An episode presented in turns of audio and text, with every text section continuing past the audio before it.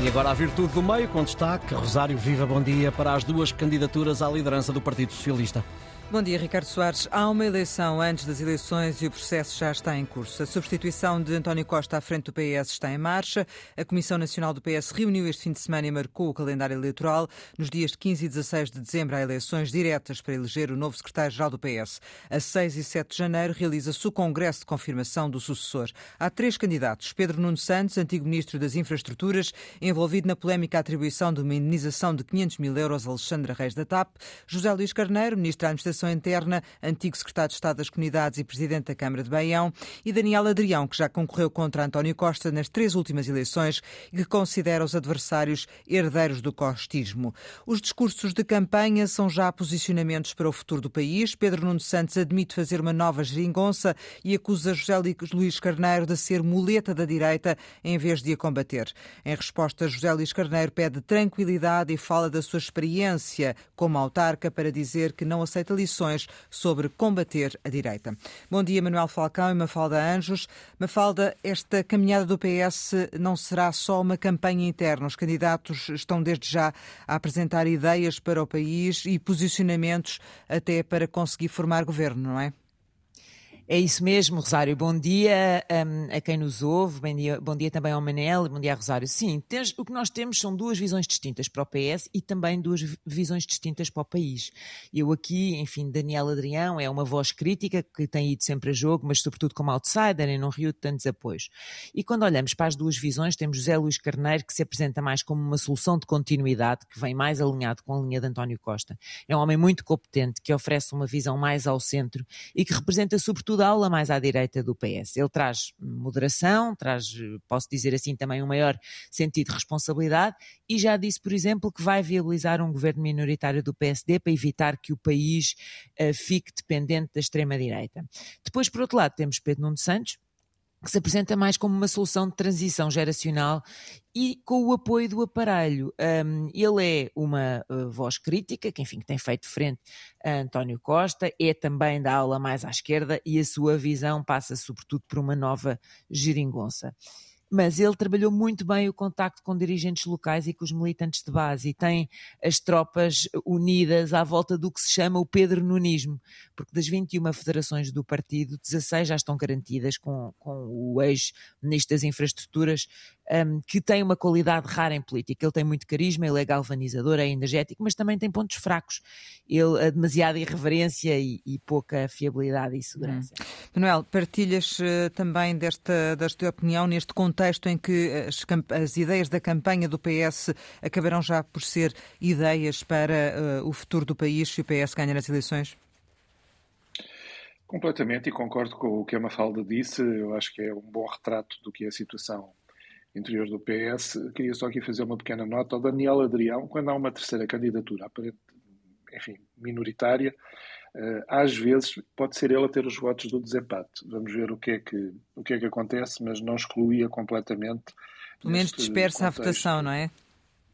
Exatamente. Depende muito como as coisas andarem neste contexto de herdeiros do costismo, como ele diz, se ele terá algum papel de desempate. Mas, eh, voltando ao tema principal, eu acho que o que está aqui em, em questão é uma solução futura de estabilidade ou de instabilidade. Quando nós, eh, se não olharmos só para dentro do PS, para o aparelho, olharmos para o universo dos eleitores, a dúvida que se põe é no dia a seguir às eleições o que é que se passa. O José Luís, o José Luís Carneiro já, já disse que uh, estaria disposto, eventualmente, a fazer, uh, a permitir um governo do PSD, eh, se for o vencedor das eleições, mesmo que não tenha a maioria. Pedro Nuno Santos ainda não respondeu a essa pergunta e essa pergunta, enfim, sugeriu que preferia a geringonça, mas não respondeu a essa pergunta e essa é a pergunta decisiva porque, no fundo, estamos aqui a discutir entre reforçar o Chega, construindo uma geringonça e, e, reforçando a posição que o Chega tem tido, ou travar o Chega, garantindo uma solução mais ao centro. E essa é a grande questão entre a estabilidade e a instabilidade. Hum. Eh, sendo, Raquel, que a elevação da campanha também eh, permitirá definir eh, a postura de cada um dos candidatos no futuro, não é? É verdade, as eleições internas, um, à beira de eleições nacionais, uh, ficam sempre muito dependentes do que é, enfim, o, o combate político e, e, quanto é que o partido se mostra fraturado, porque obviamente sobressaem as críticas e os handicaps dos candidatos. Um, José Luís Carneiro é um grande quadro do PS, ele, ele foi inequivocamente um dos melhores ministros deste governo, mas ele tem alguns handicaps, ou seja, ele tem falta de tração nacional, falta-lhe também se calhar aquela centelha uh, que, que entusiasma e que galvaniza. E depois Pedro Nuno Santos um, tem esse carisma, mas tem várias fraquezas. Ele teve envolvido nas maiores polémicas deste governo, desde o aeroporto à TAP, passando pela habitação, que enfim é um dos problemas com que os portugueses eh, mais, mais têm que se confrontar.